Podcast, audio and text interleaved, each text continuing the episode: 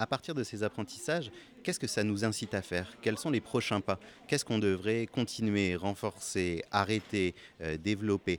Eh bien, il faut qu'on ait ces, euh, échanges, donc une collaboration euh, pour pouvoir interpréter ben, qu'est-ce qui est en train de se passer ou qu'est-ce qu'on veut voir advenir? Donc c'est indispensable, autrement on est sur des, solutions ou euh, des, perspectives ou des buts qui sont très spécifiques à un acteur et là ben, on va ou bien décevoir ou bien euh, se faire rentrer dedans éventuellement. Euh, voilà, donc une solution, enfin développer des... Si on cherche du changement systémique, on est on est, il faut passer par la collaboration, c'est comme une, une évidence finalement. Sonar est une chronique offerte en balado-diffusion qui fait la lumière sur de nouvelles expériences vécues par des gens passionnés qui participent à de nouvelles activités professionnelles, des conférences et des expériences sociales diverses. Lors de ces chroniques en profondeur, je fais témoigner ces acteurs, je repère les angles morts de leurs nouvelles perceptions pour finalement dévoiler de nouvelles perspectives pour tous et chacun. Sonar, une localisation de multiples perceptions, leur somme, une nouvelle réalité. Bienvenue dans ce troisième Sonar. Alors, euh, je suis très heureux de vous accueillir dans ce nouveau balado pour euh, vous présenter euh, le festival Acte collaboratif. Euh, l'année passée, j'avais vécu le festival Acte collaboratif en tant que fournisseur d'ateliers. En fait, on était là avec le jeu du Tao et Duo Multiple pour faire vivre des jeux collaboratifs. Et cette année, ben, j'ai pu venir en tant que participant à part entière et évidemment avec mon micro. Donc, euh, cette année, euh, au travers de ce troisième sonar, je vais vous présenter un peu comment s'est passé le festival parce que ça a été euh, une journée très riche avec beaucoup d'événements. ça sera l'occasion pour vous de vous dire ben, peut-être que l'année prochaine, c'est le moment d'aller au festival Act. Toutefois, en fait, il y a quand même quelque chose que je veux vous partager particulièrement, que je trouve qui est souvent ressorti euh, à la fois des événements, mais des conférenciers également, c'est euh, l'apprentissage. Donc, il y, a vraiment eu quelque chose qui est ressorti au travers de ça, c'est-à-dire à la fois euh, cette nécessité d'apprendre au travers le travail, de se développer par l'apprentissage et aussi des fois de ne pas apprendre, en fait, hein, de, de, faire tout simplement, enfin, d'être euh, dans ce qui est à être. Et, euh, mais certains euh, passages du balado vous le, dira, vous le diront mieux que moi probablement. et il y a aussi le fait que l'apprentissage a un impact directement sur notre capacité à devenir un citoyen euh, avec une capacité justement d'avoir une réflexion, une euh, possibilité aussi de, modéliser des pensées et de devenir euh, maître en fait finalement d'un pouvoir qui est celui d'avoir une réflexion finalement, une réflexion réfléchie, effectivement, mais euh, une réflexion euh, poussée sur des sujets, de remettre en question tout simplement les statu quo, les apprentissages euh, qui sont parfois offerts de façon très, très dans la mémorisation, beaucoup dans la répétition, puis dans le, le, le fait de devenir un, comme certains le disaient, un bon employé, donc d'être vraiment modelé à la façon dont la société voudrait que, que l'on soit. Euh, puis aussi, euh, l'apprentissage est revenu au travers des sujets euh, comme l'entrepreneuriat où on a pu découvrir une directrice qui a décidé d'apprendre à gérer et de co-gérer en fait son entreprise avec ses employés et qui lui a demandé justement de, de, de se mettre dans une posture que je dirais d'apprentissage et d'essais-erreurs, de, de, tests pour euh, instaurer une gouvernance euh, beaucoup plus horizontale, mais surtout euh, beaucoup plus humaine et qui permette à la fois de valoriser l'être humain et puis de se mettre dans le potentiel de chacun pour le développement de l'entreprise, en fait. Donc, se servir du potentiel de chacun des employés pour pouvoir aller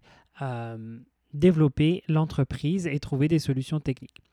Donc, ces apprentissages, euh, c'est vraiment cette idée-là aussi, c'est que de se mettre dans une posture d'apprentissage au travers d'une entreprise, au travers de projets, nous permet aussi d'aller vers l'innovation. et c'est ce qui est souvent ressorti selon moi évidemment, euh, lors de euh, ce festival ACT.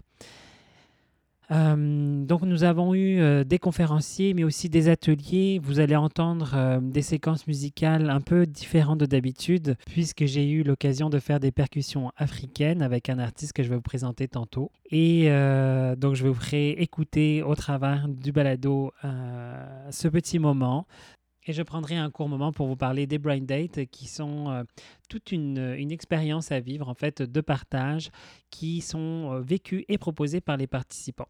Donc, euh, au travers des ateliers que nous avons vécus et des différentes conférences, nous n'avons pas manqué de richesse dans cette journée-là. Donc, avant de rentrer dans le sujet avec Christine Renaud sur l'apprentissage collaboratif, je vais euh, vous présenter Jérôme Elissalde qui nous a partagé un peu son impression lors du début de l'événement et à la suite justement de la conférence de Christine Renaud. Je m'appelle euh, Jérôme Elissalde, euh, je suis conseiller en apprentissage euh, stratégique. Donc je travaille sur toutes les questions de gestion de l'information puis d'utilisation optimale en fait des connaissances dans les organisations notamment. Super, merci. Donc ma première question, ça serait comment tu as découvert le festival ART et qu'est-ce qui t'a donné le, goût de venir participer? Comment j'ai découvert le festival? En fait, je fais beaucoup de veille, donc euh, ça a popé sûrement avec des mots-clés comme collaboration. Euh, euh, c'est ça, comme. Puis je me suis. Peut-être la lettre de diffusion, je ne sais plus, je sais plus, mais par les médias sociaux, c'est certain. voilà. Et qu'est-ce qui t'a donné le goût de, participer justement? Mais en fait, la thématique de la collaboration, ça, ça, fait écho à, à, comme une réalité que je, que je vois, puis certains enjeux aussi, comme comment on peut générer euh, des démarches euh, collectives, collaboratives, qui visent un, but euh, commun avec des, parties prenantes qui peuvent avoir différentes perspectives, différentes intentions aussi, mais comment on, développe des intentions communes et puis de, favoriser le dialogue, l'ouverture, l'innovation aussi, dans le respect de chacun et puis dans un dans une, dans une dynamique, euh, une mouvance qui est, euh, qui est positive, euh, avec quelque chose aussi où, où, on a du plaisir, mais on est quand même efficace. Pourquoi c'est important pour toi? Important de collaborer? Ok.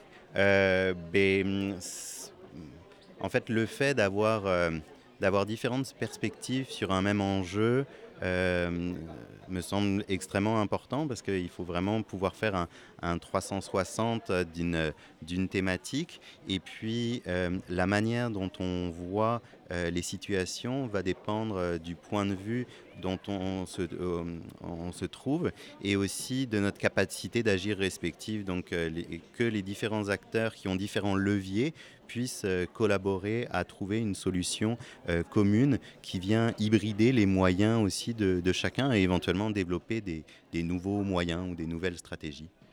Et toi, euh, plus concrètement, dans ton contexte à toi, dans, ce que tu fais, dans ce que tu offres, en quoi ça t'aide? Euh, c'est en fait, de, moi je travaille beaucoup sur les apprentissages. Qu'est-ce qu'on apprend de la manière euh, dont on travaille ensemble? Et euh, les apprentissages sont toujours en fonction d'un point de vue particulier. Un bailleur de fonds va apprendre des choses sur un projet qui se développe, euh, des intervenants vont en apprendre d'autres, des gestionnaires, alors qu'on peut partir du même constat, mais les apprentissages, mais surtout, en fait, les apprentissages c'est une chose, mais à partir de ces apprentissages, qu'est-ce que ça nous incite à faire? Quels sont les prochains pas? Qu'est-ce qu'on devrait continuer, renforcer, arrêter, euh, développer?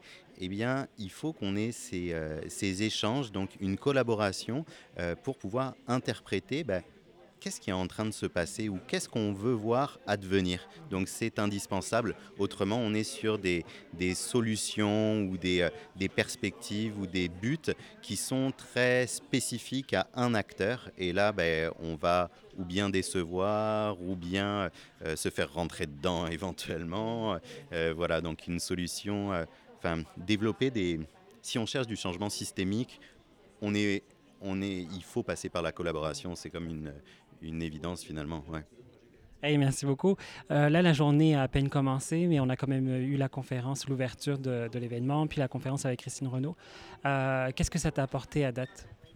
Euh, J'ai trouvé ça vraiment intéressant de, euh, de revenir sur les bases finalement de l'apprentissage qui qui induit une posture individuelle euh, d'apprenant et qu'on ne peut pas obliger quelqu'un à apprendre et que ça doit être vraiment quelque chose qui, qui vient de la personne. Et, euh, après, je trouve que ça pose l'enjeu de il y a des apprentissages individuels, mais comment on passe aussi à des apprentissages collectifs Comment est-ce que même un apprentissage collectif, ça existe? Pour moi, c'est un peu une question qui résonne là en ce moment. Bien, euh, justement, ça inspire ma, ma dernière question, c'est euh, la journée n'est pas encore complètement finie, mais est-ce que, avec ce qui vient de se passer, se dire ce matin, ça t'inspire euh, tes prochains actes? Quel prochain acte ça t'inspire de, poser? En fait, probablement d'encore plus creuser dans mes accompagnements euh, la dimension motivation pour apprendre quelque chose de nouveau. Parce que apprendre, c'est se mettre dans une situation de déséquilibre, une situation inconfortable. Personne n'aime l'inconfort, mais, euh, mais c'est ça. Quels sont les mécanismes finalement euh, qui engendrent le, le, fait de se dire, OK, je passe du confort à l'inconfort, mais finalement en, pleine conscience, et puis euh, dans un espace sécuritaire, avec un filet de sécurité, en se disant, bah, ça va me mener ailleurs, puis je, vais, euh, je vais grandir ou le on va grandir euh, de, se positionner dans une structure d'apprentissage qui fait appel parfois aussi à, des enjeux d'humilité. C'est parce qu'on se remet en question, on se rend compte, ok, peut-être que ce que je fais depuis des années, je pourrais peut-être ajuster et tout. Donc, euh, c'est pas toujours agréable, ça peut être souffrant même d'apprendre. Mais il faut que ça se fasse quand même dans le plaisir, mais il y a un effet déstabilisant, remise en question, voilà. Merci à toi. Dans les réponses de Jérôme et j'ai vraiment ressenti que euh, il avait été inspiré, mais aussi que ça l'avait amené à une réflexion assez euh, profonde euh, qui le nourrit probablement encore aujourd'hui euh, au travers de son travail. Donc, merci beaucoup à Jérôme d'avoir pris ce temps de, de réponse. Et maintenant, ben, je vais vous amener en fait à découvrir une, un court extrait en fait de la conférence avec Christine Renaud. Et dans ce court extrait, en fait, on va entendre Sonia et Marilyn qui euh, entament une conversation avec Christine en lien avec un blog qu'elle a écrit en 2018 et qui parlait justement de l'apprentissage dans le milieu de travail. Et nous allons découvrir un peu la vision de Christine Renaud sur euh, comment aborder le travail comme source d'apprentissage et source de développement finalement. Je vous laisse avec euh, l'extrait de la conférence. J'ai lu un blog qui était écrit en 2018. J'ai vidéos sur. Euh, en, euh, dans ton blog, tu soulevais cette question-là. ah ouais. Et si plutôt que d'aller travailler, nous allions apprendre? Et c'était suivi des deux questions suivantes. Et si la productivité était un effet de l'apprentissage, et ma, préférée, et si apprendre devenait le cœur de notre milieu de travail et que nous commencions à penser E180 comme une école plutôt que comme une entreprise? On est en 2019, ça fait un an que tu as posé cette question. Je veux savoir où tu en es. Pourquoi tu as pensé à ça, puis qu'est-ce qui s'est passé depuis? Ça m'a achevé, là. C'est une question. Écoute, euh, c'est. Je trouve que c'est une idée révolutionnaire. Puis que c'est euh, vraiment difficile à faire. Euh, c'est une chose que j'ai apprise, mais en fait, je, pense que ça résume très bien. C'est l'idée de dire, on pense toujours comme à, l'apprentissage du milieu de travail comme l'affaire que tu fais quand tu as plein, plein, plein de temps. Puis je sais pas pour vous, dans au milieu de travail, en tant qu'équipe de quatre qui fait plein d'affaires, le plein, plein de temps, il n'y a personne qui fait ça. Fait que dans le fond, les gens vont travailler, travailler, travailler, puis là, il faut qu'ils essaient comme de saupoudrer un peu d'apprentissage par-dessus ça. Euh, j'essayais de, penser une façon de, renverser la vapeur, puis de dire, OK, mais si on met l'apprentissage au cœur de tout, puis qu'à travers ça, ben, l'effet de l'apprentissage va, va, être nos produits et nos services. Euh, je trouve pas que c'est une mauvaise idée. Une chose que j'ai fait, qu'on a fait, qui a été néfaste, euh, c'est de dire que je parle souvent, quand je parle d'apprentissage, des espèces de continuum de euh, défi versus confort. Euh, on a tous besoin, des humains, pour apprendre, en fait, d'être à un endroit qui est optimal sur ce, ce continuum-là. Donc, si on est dans le confort total, on n'est pas stretché, on n'apprend pas. Si on est dans le stretch total tout le temps, c'est le burn-out, c'est ça, ça qui se passe.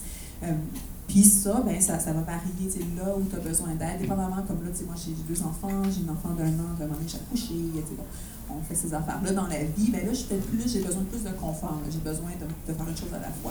Puis là, en ce moment, ben, je me sens que là, j'ai repris l'aplomb, je suis plus dans, le, challenge.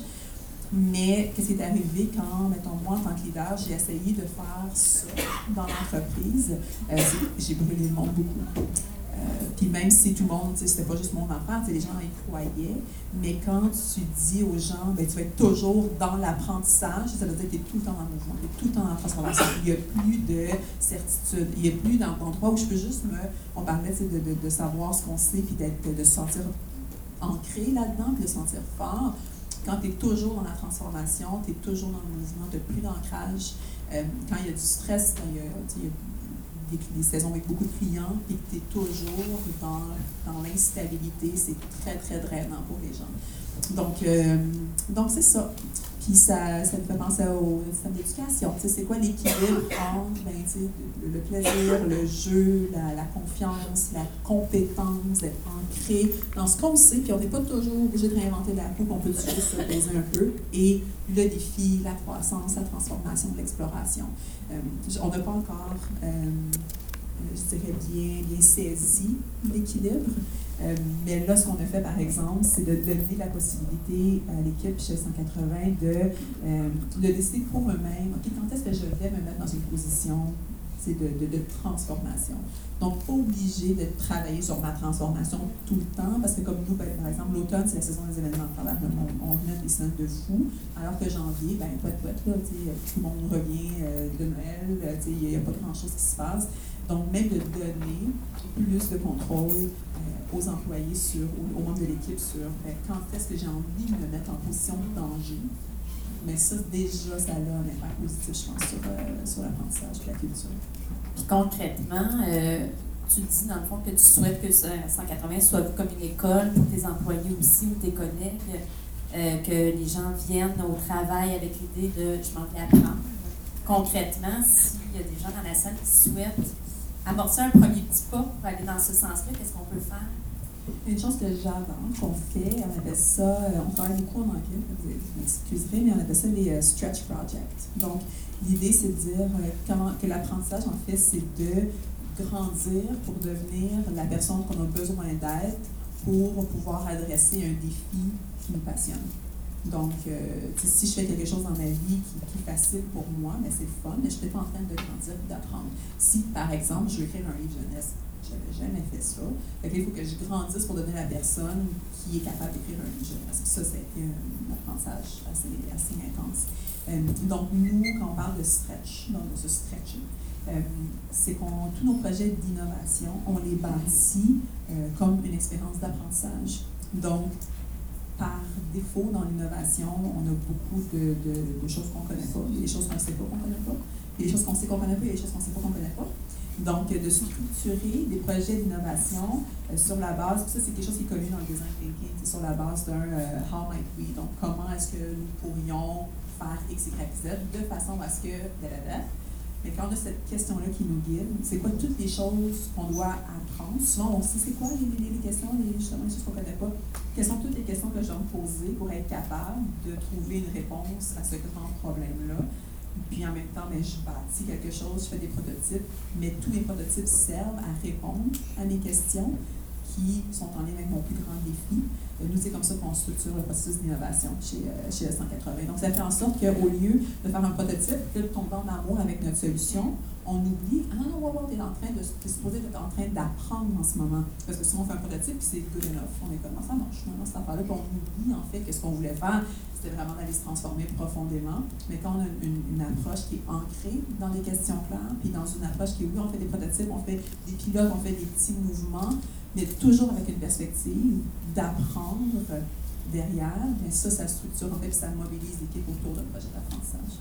Ce que j'aime beaucoup de ce que tu viens de dire, c'est l'idée de, euh, oui, comment on peut intégrer les apprentissages pour permettre à un projet de bien évoluer, mais de jamais s'oublier en tant qu'être humain, comme étant un être humain qui a besoin de continuer à apprendre, de se poser des questions, puis qui a besoin de se développer dans une entreprise. Donc, de ne pas tout mettre non plus au profit du projet, mais de de se laisser un espace pour dire moi qu'est-ce que j'y retrouve là-dedans comment je suis capable de me développer.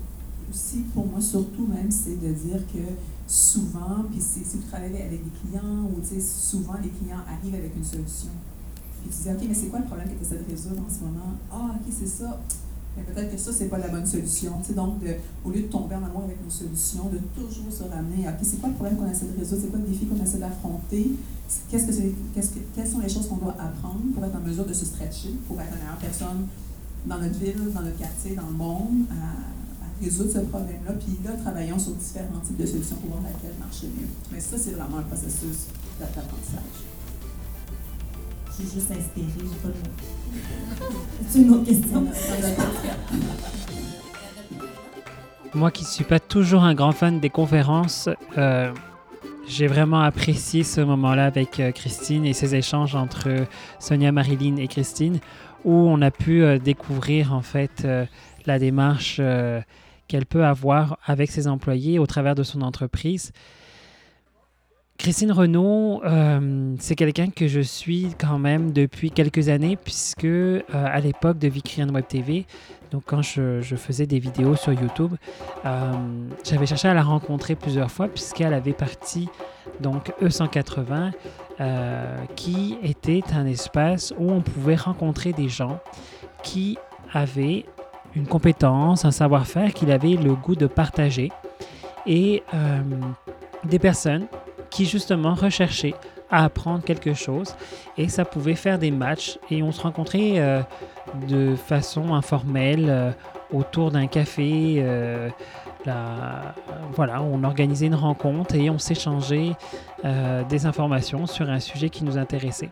Donc moi j'y ai participé à quelques reprises à l'époque où je pratiquais encore de la couture. J'ai aidé quelques personnes justement à euh, faire leur projet.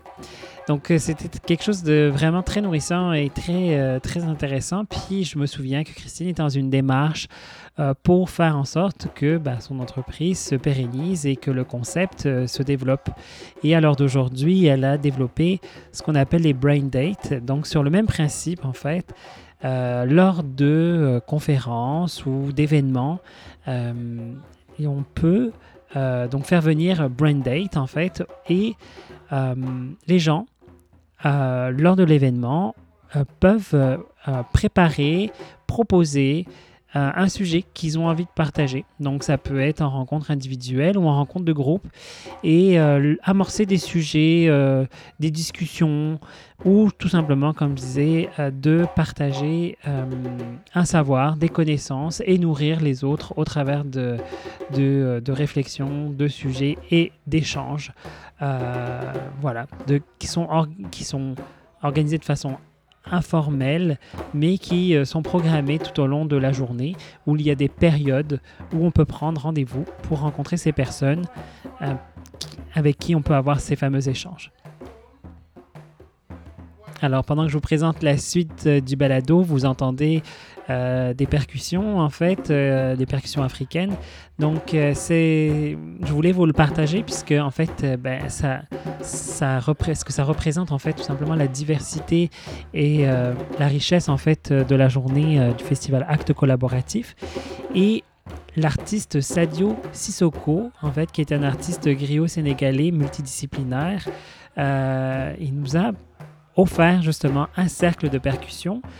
Euh, donc était ouvert à tous en fait. Donc moi je, n'ai jamais fait de percussion et euh, ça a été l'occasion en fait euh, de partager, d'apprendre et euh, de vivre une expérience musicale, artistique et créative au travers du festival Act et grâce à Sadio qui nous a offert cet atelier.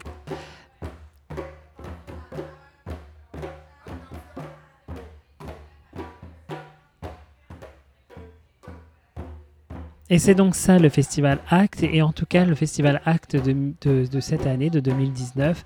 Il m'a vraiment, euh, c'est ça qui est ressorti pour moi, c'est vraiment ce, ce besoin, cette nécessité, ce désir euh, d'apprentissage, euh, mais aussi les rythmes de vie en fait, c'est-à-dire d'apprendre, d'intégrer et de laisser le temps au temps en fait euh, de, pouvoir euh, évoluer avec tout ça sans se mettre de pression et tout en tenant compte de l'humain, ce qui est aussi tout un art et tout un défi. Nous avons ensuite donc eu l'occasion d'écouter Omar Aktouf, professeur titulaire au HEC de Montréal, nous partager sa vision du monde. Comme il, euh, il aime le dire, en fait, hein, un espèce de, pessimiste euh, euh, qui, garde espoir, en fait. Et il nous a parlé, en fait, donc de l'économie management, en fait, les dommages et les bienfaits de ce type de management et des nouveaux enfin, des, des managements en fait actuels dans les entreprises, l'impact que ça peut avoir. Donc, on va se le dire, euh, cette euh, conférence nous a bien brassé et j'avais vraiment envie de voir en fait avec quoi les gens ressortaient de cette conférence parce que euh, même si effectivement elle, dépeignait un monde pas simple, voire très négatif par rapport à l'entrepreneuriat et au mode de management. Euh, je pense qu'il mettait le doigt sur une problématique qui, nourrissait aussi en fait la possibilité de mettre euh, d'autres choses en place et donc euh, d'alimenter des, des- réflexions et des enjeux sur lesquels on a, on a le goût de travailler et sur lesquels on a le goût d'avancer au festival Acte euh, collaboratif. Donc, c'est ça. Le fait de faire différemment, ensemble, et euh, de, de- de mettre des solutions en place. Donc, euh, bah, il y a tout à faire, effectivement. Et puis, euh, c'est déjà en cours en partie. Mais euh, voilà. Donc, euh, il y, a, il y a un gros travail encore à mettre en place. Omar Aktouf nous l'a nous l'a démontré. Et euh, ben, nous, maintenant, allons prendre la température de participants qui ont vécu sa conférence. Isabelle Hardy. Lynn Giroux de la CDRQ. Alors, euh, déjà, je voudrais savoir, depuis ce matin, comment vous vivez euh, l'événement de, de Festival Acte collaboratif? Ben moi, j'ai- j'appré- j'apprécie beaucoup ce type d'événement. Justement, je mentionnais à, à ma, à ma collègue que c'est un événement qui pourrait être encore plus euh, accessible à, à la population ou aux décideurs, ou, parce que ça amène beaucoup de conscientisation sur, euh, sur notre façon d'être, notre façon de consommer aussi. Là, ça, ça réveille en nous là, des... euh, des euh, comment dire... euh, notre façon de vivre, Hmm. notre façon d'être. Donc, simplement d'être plus humain avec tout le monde, de, de- de revenir à des valeurs de base pour euh, préserver notre monde pour euh, les prochaines gé- générations. là. Ouais, C'est c'est des éléments qui ressortent d'aujourd'hui là, pour moi. OK. Bien, pour ma part, j'abonde dans le même sens que ma collègue. Euh, C'est un événement très inspirant qui gagnerait à être ouvert à beaucoup plus de gens pour euh, qu'il y ait une prise de conscience collective à l'effet que le capitalisme sauvage tel qu'on le connaît euh, arrive, on arrive à un point tournant et il faut davantage se tourner vers des modèles d'entrepreneuriat collectif euh, qui se veut beaucoup qui se veulent beaucoup plus respectueux euh, de l'environnement, des gens, tout en ayant du profit. Euh, des revenus, hein, on, on faut, euh, on n'a pas le choix, il faut créer de la- des revenus pour vivre, mais ça peut se faire de façon beaucoup plus harmonieuse, notamment via l'entrepreneuriat collectif. Justement, M. Omar Aktou- Aktouf nous a bien brassé là. Euh, C'était extrêmement intéressant, mais en même temps, je pense qu'il a mis le doigt sur des problématiques majeures euh, qui perdurent depuis longtemps. Qu'est-ce que qu'est-ce que ça vous fait ressentir? Qu'est-ce que vous avez fait, à quoi ça vous fait penser? Ben justement, on, on se disait qu'est-ce, quelles sont selon lui les actions qu'on pourrait mettre en place pour euh, éviter qu'au 1er janvier, euh, qu'on ait consommé toutes les ressources. Donc, euh, ça nous éveille beaucoup de, de questions. Puis, c'est ça, on serait bien curieuse de, de connaître sa perception des solutions ou des comment entreprendre là, des, des solutions là, pour, à- par rapport à ce qui nous a soulevé comme, comme problématique comme problématique. Mm, mm, ouais. J'abonde dans le même sens, puis à cet effet-là, je m'en vais de ce pas au Brand Date pour justement l'amener un peu plus sur le plancher des vaches pour savoir quelle solution proposez-vous justement à ce capitalisme-là qui arrive à échéance? Mm, su- Ok, super. Et une dernière petite question. Qu'est-ce que vous sentez après cette journée-là, puis toutes ces réflexions-là, euh, que vous avez envie de faire comme prochain pas, euh, comme prochain geste, comme prochaine action, en fait, à la suite du Festival Act? Euh, je suis euh, déjà conseillère municipale dans ma ville, puis ça me réconforte dans mon euh, dans mes fonctions. Je pense que je veux juste emmener plus loin ma communauté, les sensibiliser davantage à qu'est-ce qui à qu'est-ce qu'on vit. Puis je pense que j'ai une belle position pour emmener de m'impliquer directement dans ma communauté. Super, merci beaucoup. Merci. Pour ma part, continuer à promouvoir le modèle coopératif. Super, merci beaucoup. C'est très gentil.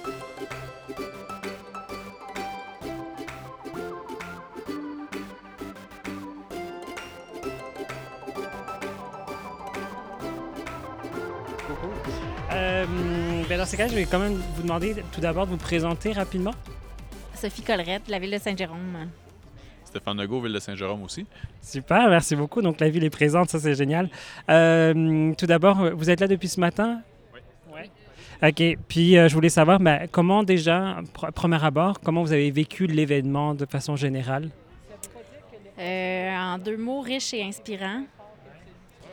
Euh, c'est beaucoup d'ouverture aussi. C'est nous sortir de notre zone de confort, de ce qu'on est habitué aussi, puis de voir les choses autrement, puis faire différemment. C'est cool. Oui, c'est vrai qu'on on a eu beaucoup de choses, beaucoup d'événements, des, ateliers, puis des conférences aussi, puis dont une qui nous a embrassés, puis je vais vous poser des questions là-dessus aussi, évidemment. Mais euh, qu'est-ce que ça vous apporte? Pourquoi c'est important euh, pour vous d'être euh, ici présent au Festival Act? Euh, ben justement, pour essayer de, penser autrement puis de faire les choses autrement pour le développement de nos collectivités. Mais C'est vraiment ça. Pour essayer de, justement, on veut innover dans la vie, là. on veut essayer de, de- de- trouver des nouvelles façons de faire, puis essayer de mobiliser le plus de monde possible. C'est une façon de, s'ouvrir, puis de voir les choses d'une autre manière. Et euh, là, avec la conférence de M. Omar Aktouf, euh, qui nous a tous euh, assez brassés, comment, que- quelles sont vos réflexions? Avec quoi vous repartez de, de, de ces, de ces propos, de ces réflexions à lui-même? C'est une bonne question. Euh, effectivement, ça, ça brasse beaucoup d'idées. Euh, je dirais un, con- un constat quand même sombre, mais euh, avec tout de même une lueur d'espoir. Puis il va falloir ensuite peut-être assimiler tout ce qu'on a entendu pour essayer après concrètement là, de, réutiliser ces pistes-là là, pour... Est-ce qu'il y a particulièrement un point qui vous a interpellé?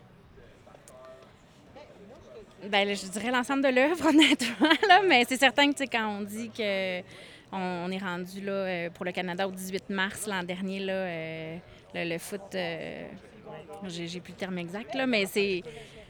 Voilà, là, c'est assez paniquant quelque part. Là. Ouais. Ben, en fait, c'est, il est temps que ça change. c'est, comme ça que je résume sa conférence. Puis c'est réveillons-nous, puis c'est, ça, qu'on se dégaze à faire autrement. hein. Vous avez dit euh, tantôt euh, inspirant. Ce sera ma dernière question. Euh, qu'est-ce que ça vous inspire à faire comme prochain acte, prochaine action, prochaine, prochain geste en tant que ville de, ville de Saint-Jérôme ou, ou en tant que citoyen à part entière, justement? C'est une méchante bonne question. En fait, ce que ce qu'il faut faire différemment, c'est essayer de convaincre nos décideurs aussi de changer. Euh, autant les gens d'affaires que les politiciens ou même nous comme fonctionnaires. Il faut, faut, changer nos façons de faire. Il faut y aller pour la, davantage sur l'impact social que sur l'impact économique. En fait, les deux vont de pair, mais il faut être conscient surtout de l'impact social de ce qu'on fait. Euh, de mieux prendre conscience de, l'impact de ce qu'on fait, puis de, du pouvoir qu'on a finalement pour euh, améliorer la situation, changer les choses. Mais vous, plus personnellement, qu'est-ce que vous avez envie de faire par, à la suite du festival? Bien, de continuer à penser autrement, justement, pour, euh, pour la suite, pour que la suite soit, soit meilleure ou que ça puisse continuer. Merci. Penser autrement, ça, c'est tout un désir, effectivement, que je partage et que je comprends tout à fait. Toutefois, euh, il y a des prédispositions, il y a des conditions euh, qui nous permettent de nourrir ce, euh, ce comment dire, ce, penser autrement, ce, d'avoir des points de vue différents. Et ça me donne justement le goût de vous partager un très court extrait en fait d'un échange qui a eu euh, lors d'une brain date avec M. Omar Aktouf et des participants qui avaient le goût d'échanger justement avec Omar Aktouf sur les sujets en fait qu'il a abordés lors de, de, sa conférence. Et euh, lors de cet échange, en fait, une participante a posé la question en fait de savoir comment il serait possible de faire les choses autrement et euh, d'amener la société à finalement évoluer, à changer. Et si ce n'était pas un peu finalement le rôle de l'éducation que de former des citoyens capables de penser par eux-mêmes plutôt que de former des futurs employés? Je vous laisse écouter ce très court extrait.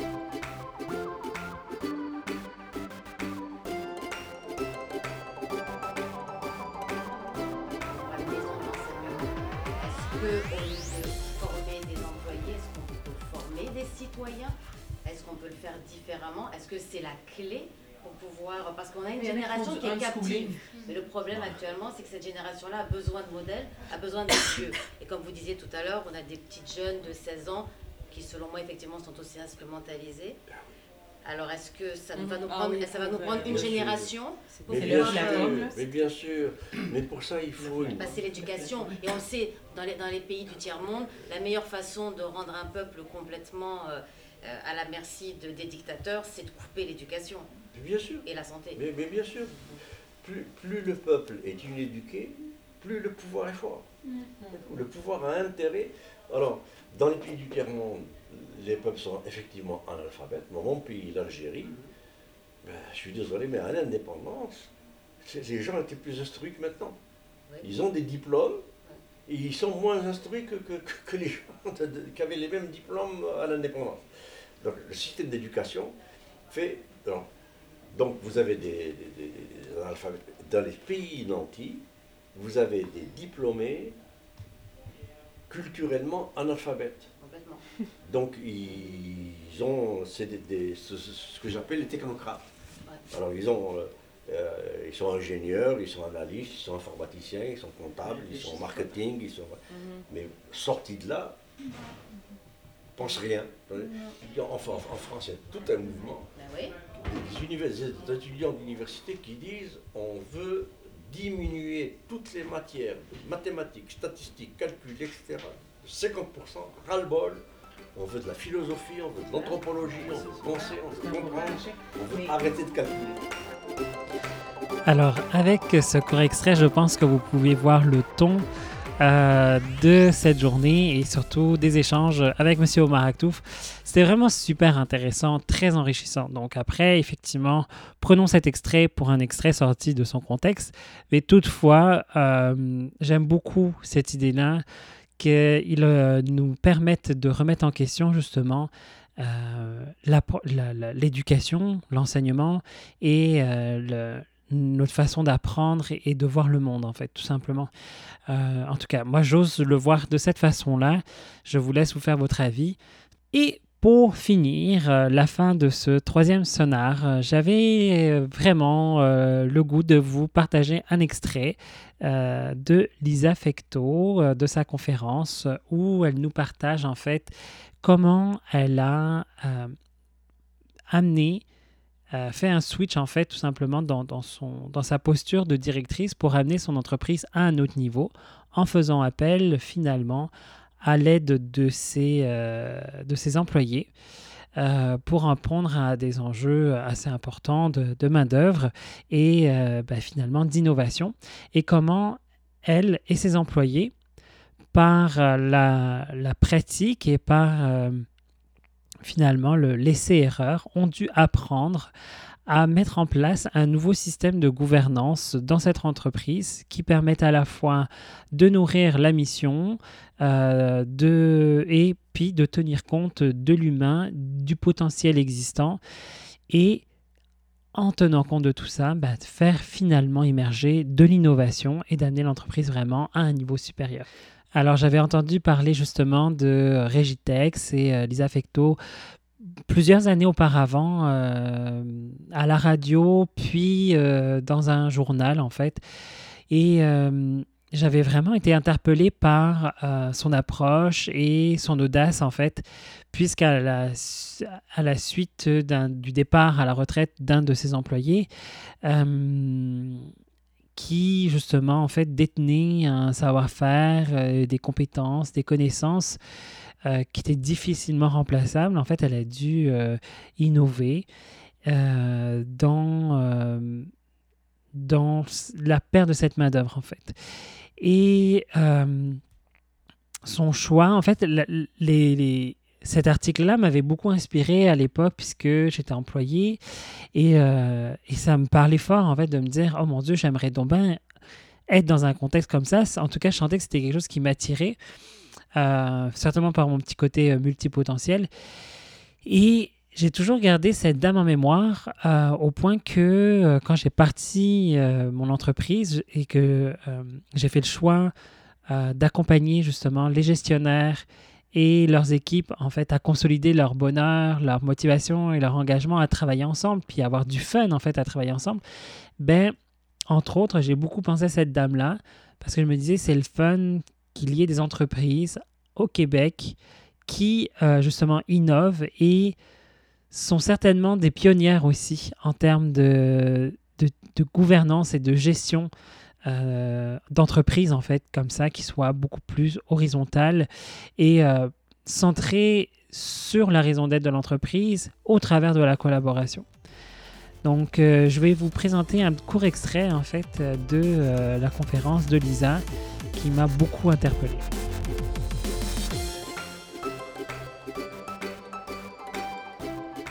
Euh, acquis l'entreprise, ben, j'ai décidé de, plus voir qu'est-ce qui faisait du sens pour moi. Qu'est-ce qui fait du sens de prendre cette entreprise-là, puis où que je veux qu'elle aille, cette entreprise-là? Comment je veux que ça fonctionne?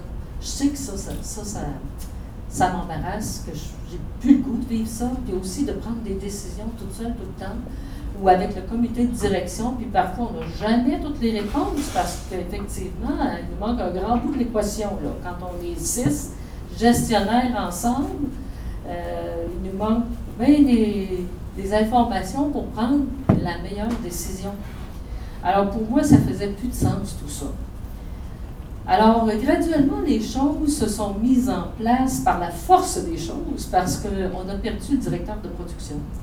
Et puis le directeur de production, quand il a quitté, il y avait six personnes, sept personnes qui relevaient de lui. Puis là, il savait plus trop, hein, on n'a plus de patron, qu'est-ce qu'on va faire, euh, comment on va faire ça? On s'est mis à la recherche pendant une année. On a eu des candidats extraordinaires et on ne les a pas embauchés. Alors, euh, à un moment donné, j'ai dit, ben là, on va arrêter ça. On perd du temps, on fait perdre du temps à ces personnes-là. Et puis, euh, on va mettre euh, un frein à cette embauche et on va regarder qu'est-ce qu'on veut. Eh bien, effectivement, l'idée m'est venue de faire une équipe avec ces personnes. Alors, vous allez faire ensemble, le directeur de production, il n'y en aura pas, ça va être vous, tout ensemble. Et ça a marché. Ça a été le début vraiment, de voir que ça, ça a marché, que ça fonctionnait. euh, que les gens avaient plus de, de, prenaient des meilleures décisions, puis faisaient avancer des problèmes qu'on avait, parce que moi, à l'entreprise, on avait des problèmes. Puis ils les faisaient avancer. Alors là, ça, ben, ça m'a amené un peu plus loin de voir que ça fonctionnait. Fait qu'on a décidé de tout abolir. Abolir le comité de direction, puis d'abolir tous les titres, parce que pour moi, les titres n'avaient plus de sens. J'ai dit, je suis directeur des ventes. Je suis confiné là, dans cette boîte-là, puis je ne fais pas d'autre chose que ça. Mais moi, ça, ça ne faisait pas de sens non plus.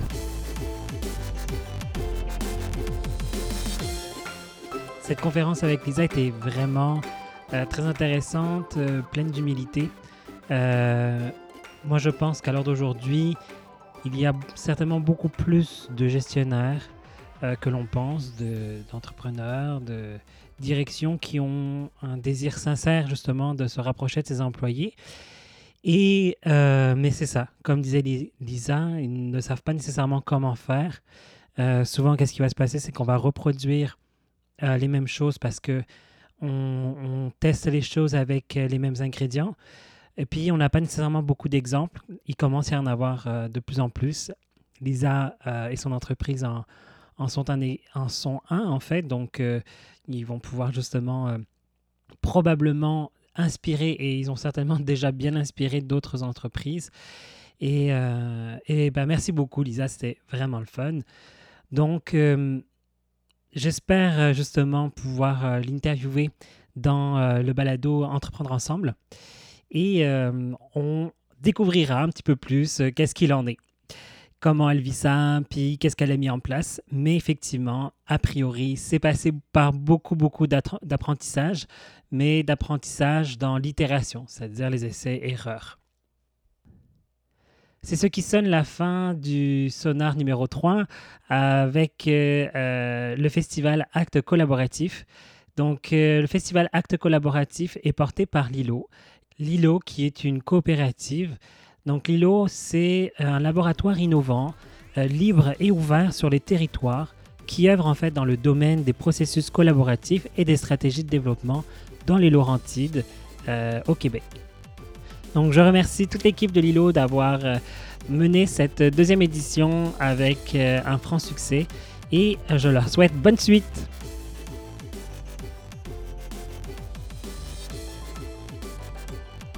Pour retrouver Lilo et le festival Acte Collaboratif, vous pouvez aller sur leur site internet lilocoop.com, L-I-L-O-T coop.com. Si l'épisode sonar vous a plu, n'hésitez pas à vous abonner et laisser quelques étoiles sur votre système de balado-diffusion et laisser un commentaire afin de savoir qu'est-ce qui vous a plu. Vous aimeriez que Sonar participe à l'un de vos événements? Écrivez-moi à podcast à. Vous désirez découvrir les autres balades de diffusion Allez dans la section podcast du site intelligencecollective.ca. Également, vous pouvez vous abonner au travers de votre système de balado-diffusion sur iTunes, Google Play, Spotify et bien d'autres. À très bientôt!